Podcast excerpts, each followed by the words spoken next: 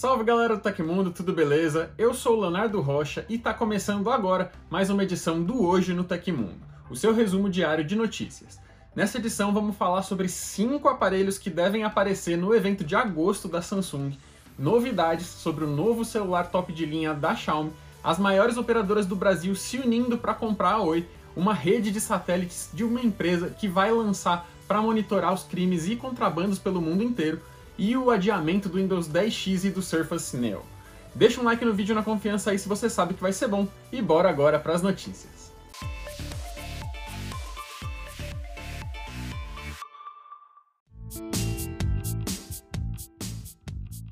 As operadoras Vivo, TIM e Claro oficializaram uma oferta conjunta de aquisição da divisão móvel da Oi. A chamada oferta vinculante foi divulgada nesse sábado, dia 18, em um documento distribuído aos investidores e envolve a aquisição de várias estruturas da Oi, indo desde os termos de autorização para uso de radiofrequências e a base de clientes do serviço móvel pessoal da Oi, até direito de uso do espaço em imóveis e torres e de vários sistemas e plataformas da operadora, a proposta indica que todas as interessadas receberão uma parcela da estrutura da operadora, sem especificar aí porcentagens ou divisões. Segundo o documento do grupo Telefônica, dono da Vivo, a transação melhoraria a qualidade de serviços prestados pela empresa, tornaria sua operação mais eficiente, agregaria valor tanto para acionistas quanto para clientes e tornaria o setor de telecomunicações mais competitivo. Mas essa proposta conjunta da Vivo, TIM e Claro não foi a única recebida. A companhia brasileira Algar também realizou uma oferta com apoio financeiro de uma empresa chamada ARC, que faz parte do Fundo Soberano de Investimentos de Singapura, o GIC. Como diferencial da proposta, a ideia da Algar é manter um outro concorrente no mercado de operadoras móveis, o que seria positivo para a concorrência como um todo.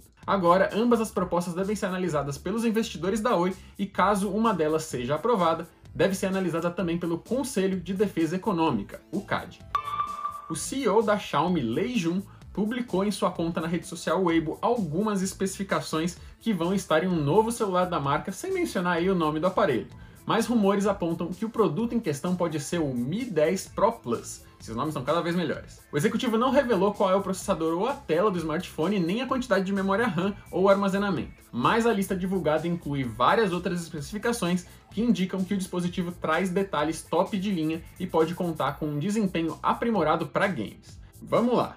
O novo celular deve ter alto-falante estéreo duplo, tela com alta taxa de atualização com leitor de digitais integrado, módulo NFC, conexão de 3,5mm para fones de ouvido, porta infravermelha, suporte para zoom de 30 vezes ou mais, bateria de 4.500 mAh ou mais, sistema de resfriamento, carregamento sem fio e motor de vibração premium. Por enquanto, ainda não temos aí certeza absoluta sobre qual é o nome do aparelho, mas vários vazamentos bem recentes apontam para uma versão melhorada do Mi 10 Pro. Esse suposto modelo Plus traria aí uma tela de 120 Hz e pode chegar com o novo Snapdragon 865 Plus e com até 16 GB de RAM. Mas mesmo com essas pistas todas, ainda não existe uma previsão de lançamento para o suposto Mi 10 Pro Plus. A expectativa é que o celular chegue ao mercado dentro do tempo de competir contra o Galaxy Note 20 e a nova linha iPhone 12, que deve ser anunciada até o final de outubro ou setembro.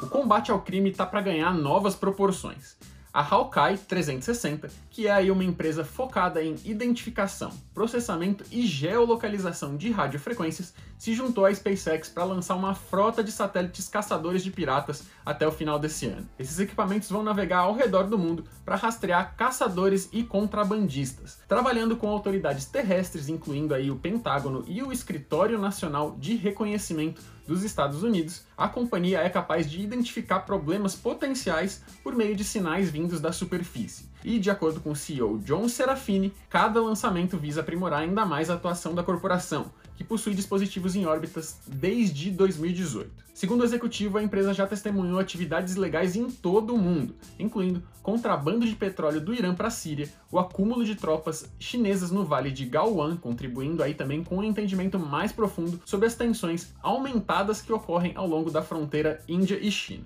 A empresa afirma que também ajudou guardas florestais do Parque Nacional de Garamba a monitorar sua vasta paisagem para evitar a caça ilegal de animais silvestres. Esse lançamento deve ser um passo considerável para os planos da companhia, que pretende contar com 21 satélites em órbita nos próximos anos. e com isso ela vai poder reduzir o tempo de revisita para 45 minutos, o que dificultaria, por exemplo, a ação de caçadores furtivos em reservas ambientais. Com quase duas semanas faltando para o próximo grande evento Galaxy Unpacked da Samsung, os rumores sobre quais aparelhos veremos por lá não param de crescer. Agora, o presidente do setor de comunicações móveis da companhia, Tai Ho, confirmou em uma postagem do blog que no total cinco novos poderosos dispositivos serão anunciados na ocasião. Por mais que ele não tenha dado nome aos bois, os vazamentos mais recentes dão uma boa ideia de tudo que podemos ver lá no palco. A estreia principal da noite com certeza vai ser a família Galaxy Note 20, que pode ter só o modelo normal e a versão Plus, como pode também ganhar uma variante Ultra. Uma versão do dobrável Galaxy Z Flip com compatibilidade à rede 5G e processador melhorado deve ser o segundo dispositivo anunciado. O terceiro produto revelado deve ser os novos fones True Wireless da coreana, os Galaxy Buds Live, que aparentemente terão um visual diferenciado para a família e devem contar com um sistema de cancelamento ativo de ruídos finalmente. A quarta novidade deve ser o Galaxy Watch 3, que marcaria o retorno do aro giratório ao redor da tela à família dos relógios inteligentes da Samsung. Por fim, o quinto lançamento seria a segunda geração do primeiro celular dobrável da coreana, que se abre para mostrar uma tela de tablet do lado de dentro. Segundo os vazamentos mais recentes, o nome oficial da novidade seria Galaxy Z Fold 2. Recentemente, uma imagem de divulgação bastante borrada vazou e foi divulgada pelo perfil Ice Universe no Twitter, que é aí renomado por obter esse tipo de informação antes da hora. Por mais que a baixa qualidade não mostre muita coisa com clareza, podemos ver uma cor similar ao cobre do anúncio do Galaxy Unpacked, e um sistema de câmeras traseiras parecido com o visto em vazamentos da família Galaxy Note 20. Ainda não é possível ter certeza se a tela frontal do aparelho realmente irá até a borda de baixo com base nessa imagem. Por enquanto, o jeito é esperar para ver. O Galaxy Unpacked está marcado para o dia 5 de agosto e nós vamos fazer uma cobertura completaça ao vivo aqui no Tecmundo com tradução simultânea. Então é bom você já se inscrever no canal, clicar no sininho e ativar todas as notificações para não perder esse momento. O Windows 10X é a versão do sistema operacional da Microsoft que a empresa originalmente estava desenvolvendo para aparelhos com duas telas e que deveria dar as caras no tablet duplo Surface Neo, ainda no final de 2020. Mas no começo do ano a companhia revelou que o software estava sendo retrabalhado para funcionar em dispositivos com apenas um display e seria voltado para uso educacional e de negócios, e por isso também não chegaria mais nesse ano. Segundo uma reportagem do ZDNet, essa versão do Windows 10X para uma tela só deve ser lançada na primavera de 2021 nos Estados Unidos, ou seja, entre março e junho. O Surface Neo, por sua vez, só deve chegar ao mercado um ano depois disso. A Microsoft citou a pandemia atual do novo coronavírus como parte dos motivos por trás das mudanças no Windows 10X. Segundo o representante do setor responsável pelo Windows e pelos aparelhos Surface, hoje o mundo é um lugar muito diferente do que era quando a visão da empresa para os aparelhos Windows de duas telas foi revelada lá em outubro de 2019. Aconteceu na história da tecnologia. Em 20 de julho de 1976, o Viking 1 pousava em Marte para explorar a superfície do planeta vermelho. O Viking 1 foi o nosso primeiro robô a chegar em Marte e trabalhou junto ao seu sucessor para enviar aos cientistas as primeiras informações a respeito do solo marciano, incluindo a composição do terreno e fotos detalhadas do planeta. E essas foram as notícias do Hoje no Tecmundo dessa segunda-feira. O programa vai ao ar sempre de segunda a sexta, no finalzinho do dia. Os links e tempos de todas as notícias que a gente deu aqui estão no comentário fixado no YouTube e na descrição do episódio nas plataformas de áudio. Quem quiser assinar o programa como um podcast, os links também estão na descrição do vídeo.